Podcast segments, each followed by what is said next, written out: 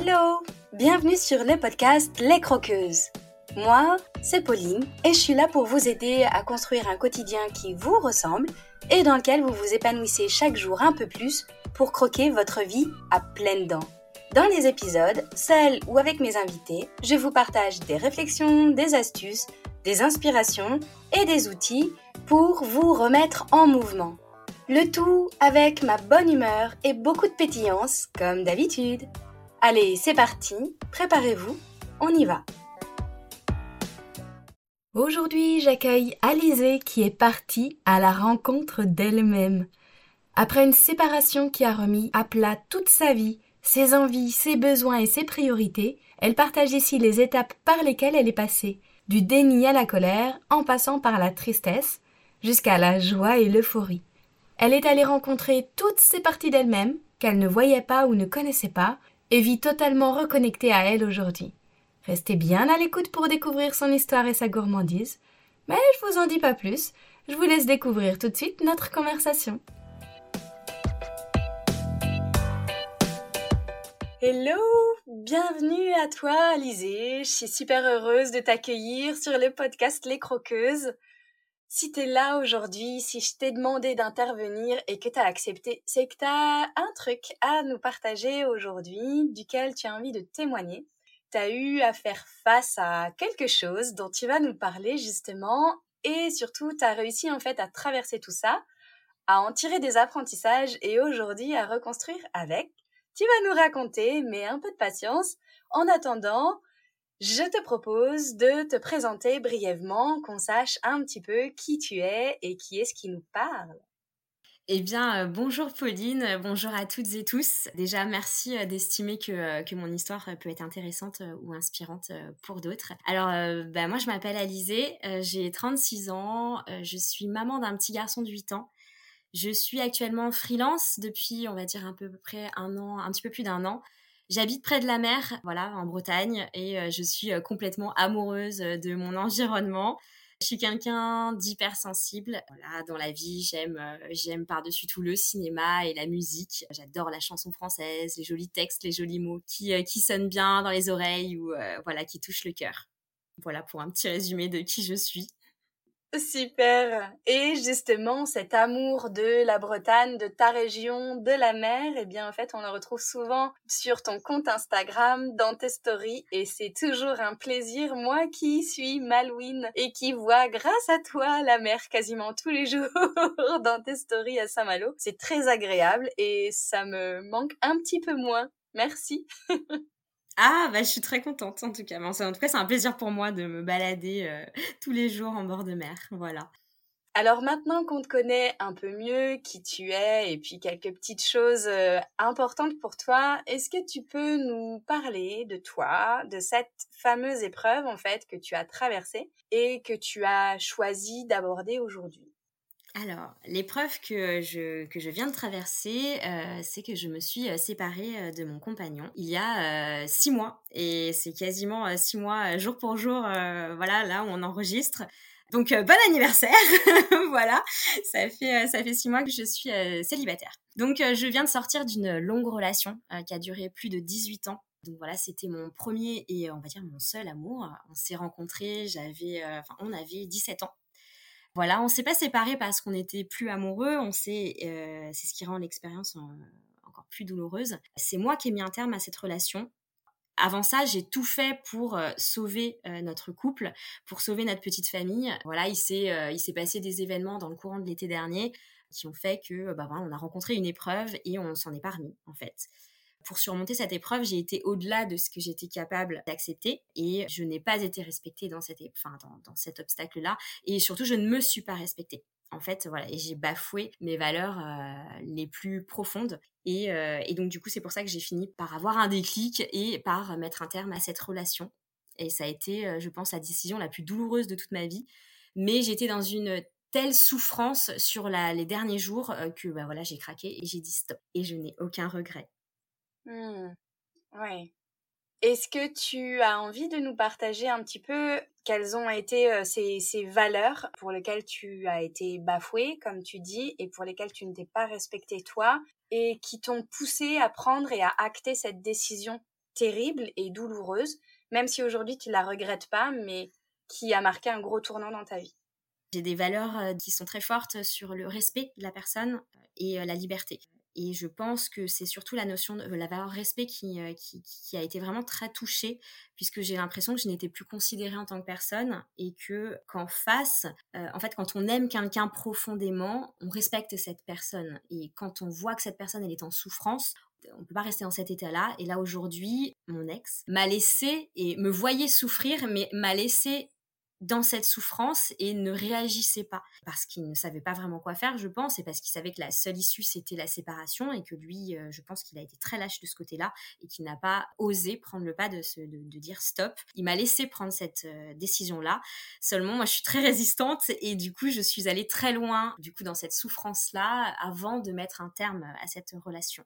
J'étais, euh, je pense, dans le déni parce que pour moi, depuis le début de notre relation, j'ai aucun doute sur le fait qu'on finisse notre vie ensemble. Pour moi, j'étais persuadée qu'on se relèverait de toutes les épreuves, qu'on se relèverait de tout, que rien ne pourrait nous, séparer ou détruire notre relation ou notre famille. Euh, donc c'est pour ça que j'ai été capable d'accepter un peu tout et n'importe quoi sur euh, la fin de notre relation, bah, jusqu'à être dans une extrême souffrance et jusqu'à me rendre compte que bah, là, là, je suis plus respectée en, tant que femme, en tant que compagne. Bah, j'ai craqué et j'ai dit, euh, j'ai dit stop. Mmh. Et du coup, tu as été au bout de ce que tu étais capable de supporter. J'ai même été au-delà, je pense, au-delà de ce que j'étais capable de supporter, oui. Je suis allée trop loin. Et qu'est-ce qui a été euh, le déclic qui t'a fait dire stop? Est-ce qu'il y a un élément particulier où tu t'es vu, je sais pas, alors j'imagine peut-être un matin en te regardant dans la glace, peut-être en montant sur ta balance en voyant que tu avais perdu du poids, peut-être en constatant que euh, tu avais vidé la boîte de mouchoirs euh, en deux heures, j'en sais rien. Est-ce qu'il y a quelque chose que tu as identifié comme ça, qui a été le moment où tu as dit, euh, bah là, je ne peux plus continuer comme ça, c'est aller trop loin et je dois acter cette décision terrible? C'est drôle parce que j'étais consciente que j'étais dans la souffrance. Voilà, je pleurais tout le temps, euh, je dormais plus, je mangeais plus. Je... J'étais vraiment dans la souffrance physique. Je me faisais mal aussi physiquement à, moi-même. Mais ça, c'est pas ça qui a été le déclic pour moi. Ce qui a été le déclic, c'est une conversation justement que j'ai eue avec lui. On était au restaurant et euh, on discutait en fait, on, se disait si jamais euh, on, te mettait à disposition une DeLorean pour pouvoir remonter dans le temps, voilà, référence à Retour vers le futur, qu'est-ce que tu ferais? Où t'irais Dans le passé, dans le futur euh, Est-ce que tu irais voir un événement particulier Est-ce que tu irais sauver quelqu'un Enfin, je, ne sais pas. Qu'est-ce que tu ferais? Et en fait, c'est à ce moment-là que j'ai réalisé que moi, ce que je ferais, c'est que je reviendrais à l'époque où il y a eu l'élément déclencheur de notre crise pour éviter que cet élément se passe. Et du coup, c'est là où j'ai réalisé qu'en fait, bah, j'y arrivais pas. En fait, ça avait vraiment été le déclic. Et cette nuit-là, j'ai pas dormi et j'ai réfléchi, j'ai fait mais attends, je pense que de toute façon, j'accepte pas le truc, j'y arrive pas. Ça a été pour moi l'élément déclencheur. Voilà. Et, et c'est pas la souffrance, c'est pas les voilà les mouchoirs, c'est pas le fait de, de bah, j'ai enfin j'ai quand je me suis fait du mal physiquement et c'est pas ça qui a été l'élément déclencheur, ça a été vraiment cette discussion. Donc merci Marty McFly. Mais merci retour vers le futur. Exactement, merci Doc et Marty quoi. Tu nous as parlé un peu de, de déni, en fait, que tu as eu beaucoup de mal à accepter que euh, bah, cette situation arrive et que euh, ça mette un terme à votre histoire de 18 ans quand même. Donc, euh, vu l'âge que tu as, vous vous êtes rencontrés très très jeunes. Après, parce que là, aujourd'hui, ça, fait, ça fait six mois, joyeux anniversaire, eh bien, tu as traversé d'autres étapes. Peut-être que tu as identifié différentes phases par lesquelles tu es passé après le déni ou pas? Oui, alors, euh, donc le déni, donc ça a été vraiment la première étape jusqu'à euh, ce que je prenne une décision. Et après, j'ai enchaîné sur euh, deux émotions qui ont été très fortes. Donc, comme je disais au début, je suis hypersensible, donc forcément, les émotions sont vraiment décuplées. Et j'ai traversé une extrême, une extrême tristesse mais j'ai pleuré, mais pleuré, pleuré. Mais tous les jours, je pense que sur 24 heures, je devais pleurer 20, heures sur 24, en fait. Sur, euh, on va dire, la première semaine, la deuxième semaine, ça a commencé à s'atténuer un petit peu. On était sur, on pleure 10 fois par jour. Après, voilà, ça, euh, ça a commencé à s'atténuer. Et je me souviens qu'au bout d'à peu près, euh, je sais pas, un mois et demi, ouais, c'est ça, c'était en décembre. Un soir, je me couche et je me dis, oh, t'as pas pleuré aujourd'hui j'ai dit, mais c'est génial, enfin, quelle victoire C'est la première fois en un mois et demi que tu passes une journée sans pleurer. Donc c'était vraiment une extrême tristesse parce que au-delà d'avoir perdu euh, bah, l'amour de ma vie, c'était euh, le plus difficile, je perdais aussi d'autres choses derrière qui sont enchaînées. Bah forcément, du coup, bah, on, on, partage un petit garçon. Et ben on part sur une garde partagée, donc j'ai l'impression aussi de perdre un petit bout de mon petit garçon. Bon, je vais pas pleurer, ma voix se fait un petit peu des petits trémolos, mais vous inquiétez pas, je vais bien. J'ai aussi, bah, du coup, remis en question, bah, du coup, ma maison. Qu'est-ce que je fais, ce que je garde. Enfin, du coup, il y a beaucoup de choses en fait derrière qui ont enchaîné, donc c'était très triste de dire, ok, mais je, perds mon, compagnon, je perds un petit bout de mon fils, possiblement je perds ma maison, mon environnement que j'aime. Et j'ai remis en question aussi mon travail, une activité voilà que j'ai lancée il y a un an et demi dans laquelle je me suis battue, j'ai tout donné et je l'ai remise en question aussi parce que je me dis bah, est-ce que du coup cette activité elle me permettra de continuer à vivre en tant que maman solo? Et du coup en fait tout a été remis en question, je suis partie dans un tourbillon, j'ai l'impression que ma vie s'est écroulée ah, ça m'a rendu tellement triste. Et en même temps, rapidement, j'ai enchaîné sur de la colère. Je me suis dit, mais pourquoi il me fait ça? Pourquoi il me fait subir ça? J'ai rien demandé. Enfin, genre, j'ai été dans une extrême colère également. Voilà, ce que j'ai réussi euh, globalement un peu à canaliser, mais finalement qui a pris le dessus. Je pense que j'en parlerai tout à l'heure euh, d'une grosse étape de, de, ma reconstruction. Ça a été euh, la période de Noël, deux mois après ma séparation, où j'ai déferlé ma colère sur toute ma famille, notamment sur une personne en particulier. Donc voilà, ça c'était l'autre étape, donc la tristesse, de la colère, et je suis passée juste après par une étape de joie extrême, parce que je pense que suite à ce qui s'est passé à Noël, euh, j'ai réussi à, laisser à Noël, enfin en tout cas chez mes parents, dans le sud de la France, j'ai laissé ma tristesse et ma colère. Et toute ma douleur, je l'ai laissé là-bas, j'ai repris le train, je suis repartie chez moi et euh, je suis rentrée dans une phase de joie extrême parce que j'ai découvert que finalement, euh, il allait y avoir des nouvelles choses qui pouvaient être très positives qui allaient m'arriver. Et, et, voilà, on va, on va en discuter après. Mais voilà les, étapes par lesquelles je suis passée. Ok. Du coup, euh, quand tu dis une joie extrême, j'ai cette curiosité de savoir, est-ce que cette joie, c'était un peu comme une euphorie de quelque chose de nouveau qui techniquement peut durer euh, sur la longueur, ou est-ce que c'était une phase délimitée dans le temps qui faisait suite un peu comme tu viens de, lister, le déni, la tristesse, la colère, qui étaient encadrés dans le temps et qui font partie un petit peu du processus d'acceptation? Est-ce que cette joie-là que tu as ressentie, est-ce qu'elle elle a tenu de la même façon sur la durée ou est-ce qu'elle était encadrée dans le temps et qu'elle faisait partie aussi d'un processus particulier pour toi? Je dirais que pour moi, elle, tient dans le temps parce que je suis encore dedans aujourd'hui. Ça fait à peu près quatre mois que je suis dans cette période-là ça a commencé vraiment genre le 31 décembre quand j'ai mis les pieds dans ce train en fait. Je me suis sentie légère. Je me suis sentie, comme tu dis, euphorique et, euh, excitée par ce qui allait m'arriver. J'ai l'impression d'avoir, euh, bah, en fait, je sais pas, fermé mon livre, fermé le premier tome de ma vie et euh, je l'ai laissé derrière moi et j'ai ouvert un nouveau livre qui est vierge et donc je suis la seule autrice et du coup, maintenant, c'est à moi d'écrire cette nouvelle histoire. Et du coup, c'est hyper excitant. Je vais pouvoir y mettre plein de nouvelles aventures, plein de nouvelles choses, toutes les choses que j'avais arrêté de faire quand j'ai rencontré euh, mon ex-compagnon, euh, toutes ces choses qui, sont moi et que, que j'avais laissé tomber ou que je m'étais pas laissé, euh, laissé expérimenter. J'ai un, un, tome 2 à écrire et ça m'enchante. j'ai jamais été aussi, je pense, heureuse que depuis le 1er janvier. En plus, ça marque vraiment, il y a une période vraiment hyper fixe. Jamais été aussi heureuse depuis le 1er janvier, hyper excitée, à l'écoute de toutes les opportunités. Je rencontre plein de gens, je fais plein de nouvelles choses, je suis hyper entourée j'adore ma vie actuellement. Et c'est marrant parce que juste avant le podcast, j'écoutais euh, une chanson de Christophe Maé, Il le bonheur? Et dans cette chanson, il dit C'est souvent après qu'on sait qu'il était là.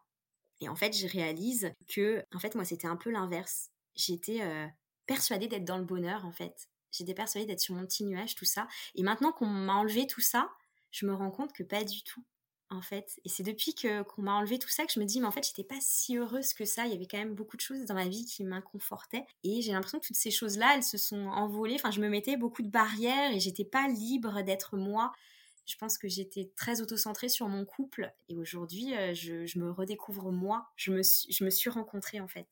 Et je m'apprécie beaucoup euh, et, j'aime beaucoup ma compagnie. Euh, c'est bête. Mais, mais voilà, du coup, j'ai l'impression qu'en fait, le bonheur, je, je, je suis dedans actuellement en fait.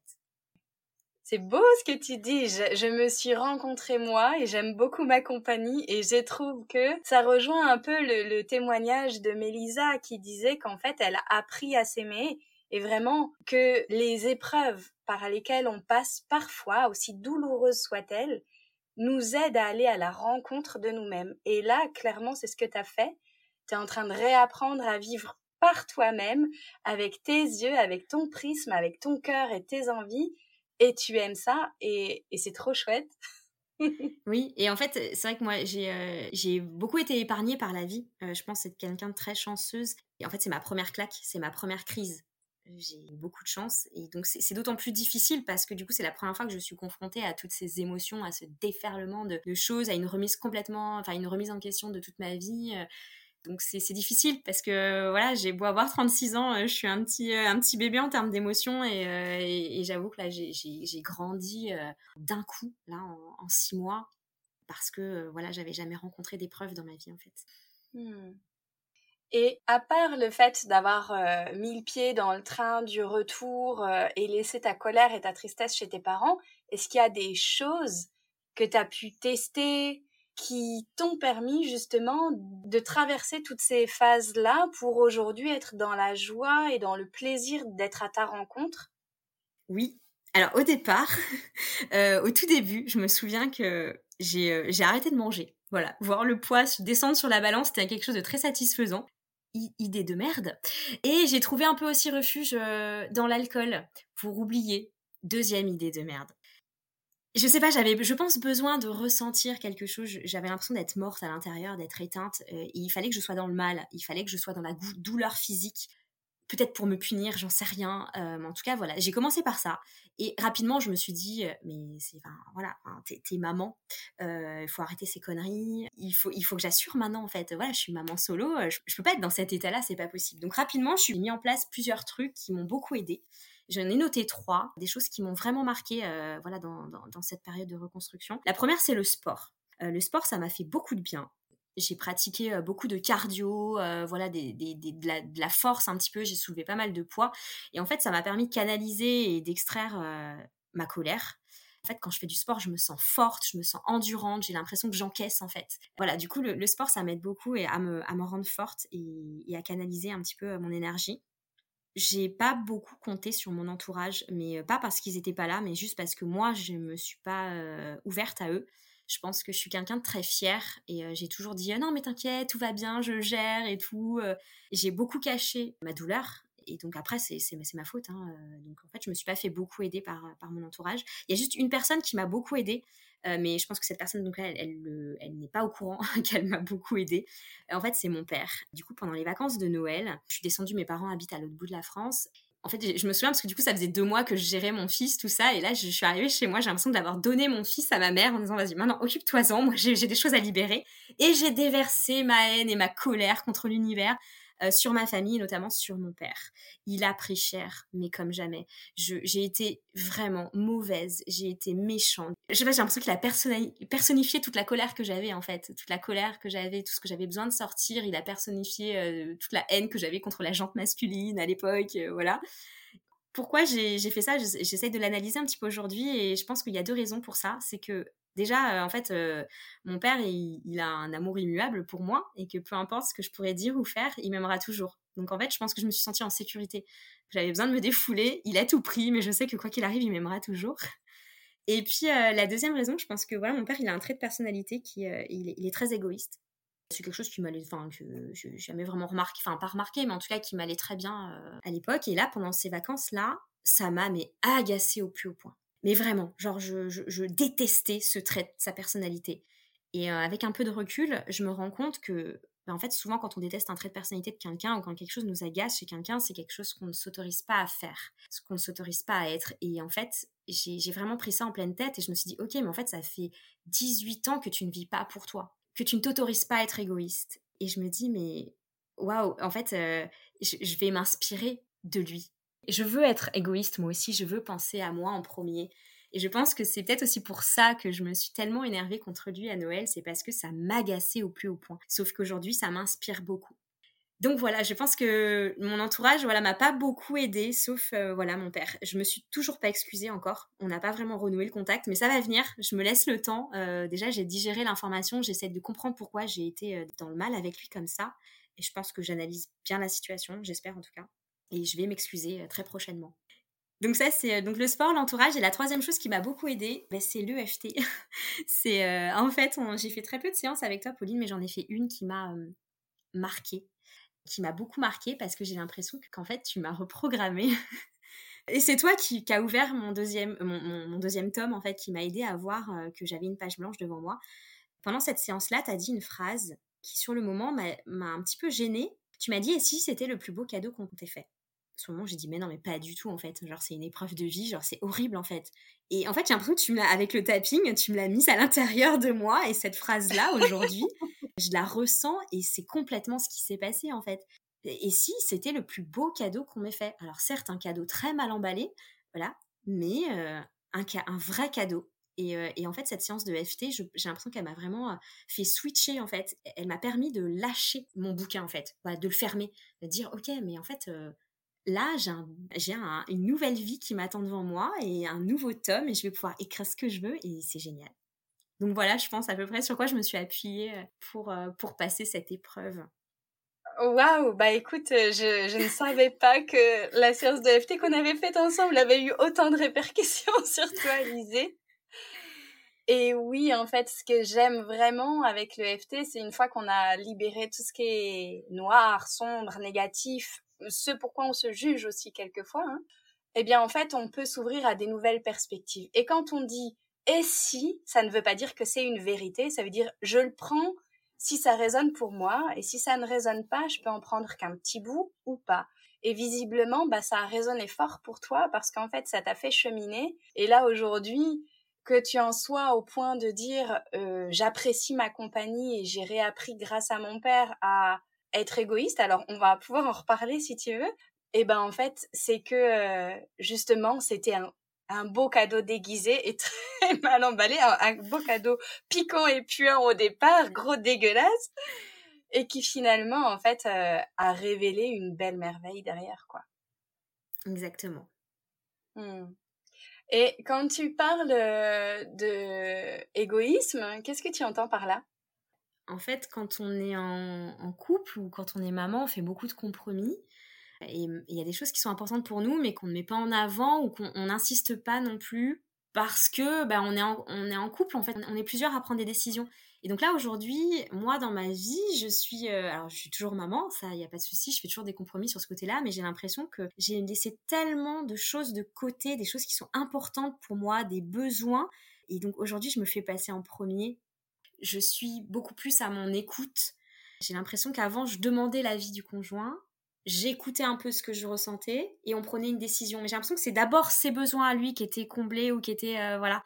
Aujourd'hui, c'est moi d'abord en fait. Qu'est-ce que j'aime faire? Qu'est-ce que j'ai envie de faire euh, Et surtout, je me suis réouverte au monde. Je m'étais vachement renfermée dans cette relation, euh, dans, dans, dans notre petit binôme ou même dans notre, dans notre trio avec, avec notre fils. Et je m'étais vraiment fermée au monde Aujourd'hui, euh, je m'ouvre aux opportunités, je m'ouvre à des nouvelles personnes, euh, je me réouvre à mes copines. Je... Du coup, je me fais passer en premier et j'ai aucun problème à passer une soirée avec mes copines, à aller au cinéma, à faire plein de trucs, des choses que je ne m'autorisais pas à faire parce que je me dis, bah quand même, soit bon, on va pas dépenser l'argent du foyer ou bah, je préférais peut-être passer ma soirée avec mon compagnon plutôt que d'aller voir mes copines. Et tout ça, en fait, des choses que je ne m'autorisais pas parce que je, passe, je, mettais en priorité mon conjoint et euh, mon couple. Alors qu'aujourd'hui, non. Aujourd'hui, c'est moi d'abord. et, euh, et, du coup, je suis vraiment à l'écoute de, mes envies. Et ça, c'est génial. Hmm. Ok. Ah, c'est intéressant ce que tu dis parce que justement, c'était exactement le titre de mon épisode 5. Suis-je égoïste si je me fais passer en premier? C'est drôle. Euh, parce que pour moi, c'est c'est pas du tout. En fait, quand on, on entend euh, le mot égoïste, je trouve qu'il y a beaucoup de connotations négatives et c'est assez jugeant. Alors qu'au contraire, pour moi, c'est c'est la base de se faire passer en premier, en fait. Ça, c'est juste une histoire de lexique et de définition. Mais pour moi, c'est pas du tout égoïste. Au contraire, c'est euh, c'est vital pour soi et même pour les autres. Donc, vive l'égoïsme. oui, c'est très bien d'être égoïste et c'est pas c'est pas un défaut. Alors, euh, bon, on est à six mois là. Ça commence à faire quelques mois, même si c'est pas encore euh, très très éloigné. Tu as commencé à prendre un petit peu de recul et de hauteur et de voir les choses euh, différentes. Comment aujourd'hui tu vois cette période de ta vie et les enseignements que tu en as tirés? Tu as dit déjà avec cette notion de je me fais passer en premier et je suis à l'écoute de mes besoins est-ce qu'il y a des enseignements très spécifiques là qui te viennent? Ou alors euh, en quoi est-ce qu'aujourd'hui tu n'es plus celle d'avant? Mais c'est exactement ça. Aujourd'hui, j'ai vraiment beaucoup évolué, beaucoup changé en six mois. Je me suis rencontrée, j'ai rencontré ma noirceur, mon côté sombre que je ne connaissais pas. J'ai questionné, j'ai déconstruit beaucoup de choses. Et surtout, en fait, je me suis reconnectée à moi, à mes envies, à mes besoins et à ce que je voulais faire de ma vie. Donc voilà, c'est vraiment les, enseignements que j'en retiens. Je suis passée par des phases très douloureuses, mais je pense qu'elles étaient nécessaires pour faire le deuil en fait de tout ça. Il fallait que je sois dans le mal, il fallait que je sois malheureuse, il fallait que j'exprime ma tristesse, il fallait que je sois en colère, il fallait que cette colère elle sorte. Je regrette pas tout ça, même si euh, voilà des personnes ont pris cher. le recul que j'ai, c'est que c'était euh, une superbe expérience hyper douloureuse, mais, euh, mais qui aujourd'hui j'ai fait un bond dans ma vie et euh, je suis vraiment ravie d'avoir vécu ça.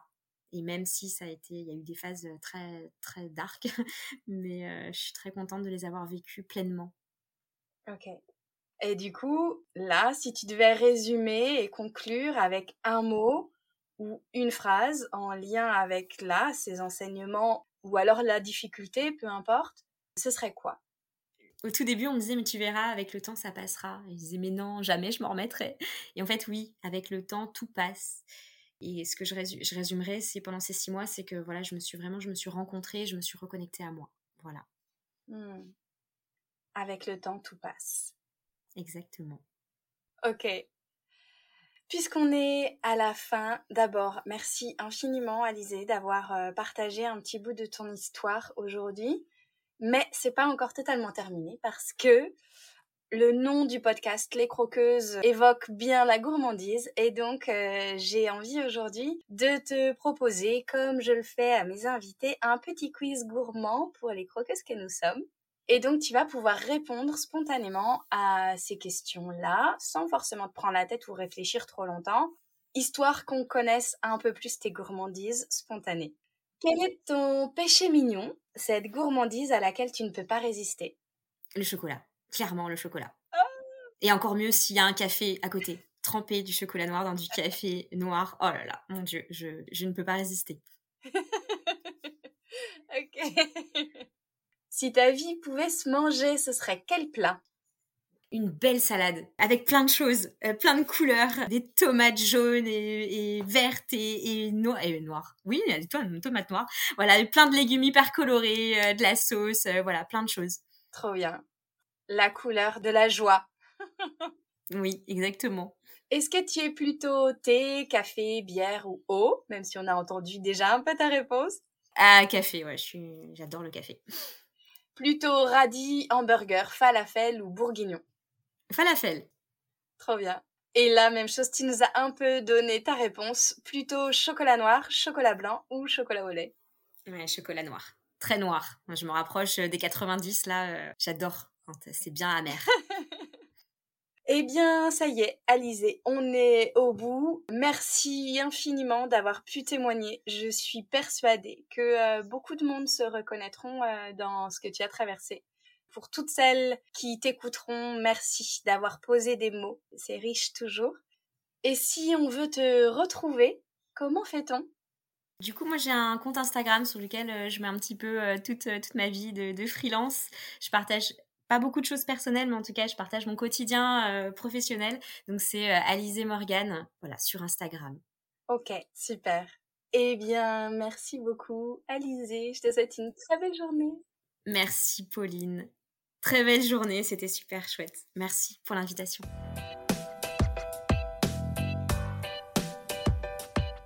Et voilà les croqueuses, c'est la fin de cet épisode. Merci à vous d'avoir écouté jusqu'au bout. Si vous avez trouvé la gourmandise de mon invité, n'hésitez pas à m'envoyer un message ou un commentaire. C'est toujours un plaisir de vous lire. Si cet épisode vous a plu, qu'il vous a apporté un peu d'énergie, d'élan et de la valeur, Si vous vous dites que ce serait bien que d'autres femmes puissent l'écouter, n'hésitez pas à le partager et à le noter sur votre plateforme d'écoute favorite. C'est très rapide, notez le podcast en mettant des étoiles, ça l'aidera énormément à être visible pour qu'il touche encore plus de croqueuses. Et merci à toutes celles qui le font déjà. Vous pouvez aussi vous abonner pour être certaine de ne pas rater les prochains épisodes en solo ou avec mes invités. Je vous souhaite une super journée ou soirée, où que vous soyez, avec gourmandise bien sûr. À la semaine prochaine pour une nouvelle dose de pétillance, d'inspiration et de bonne humeur.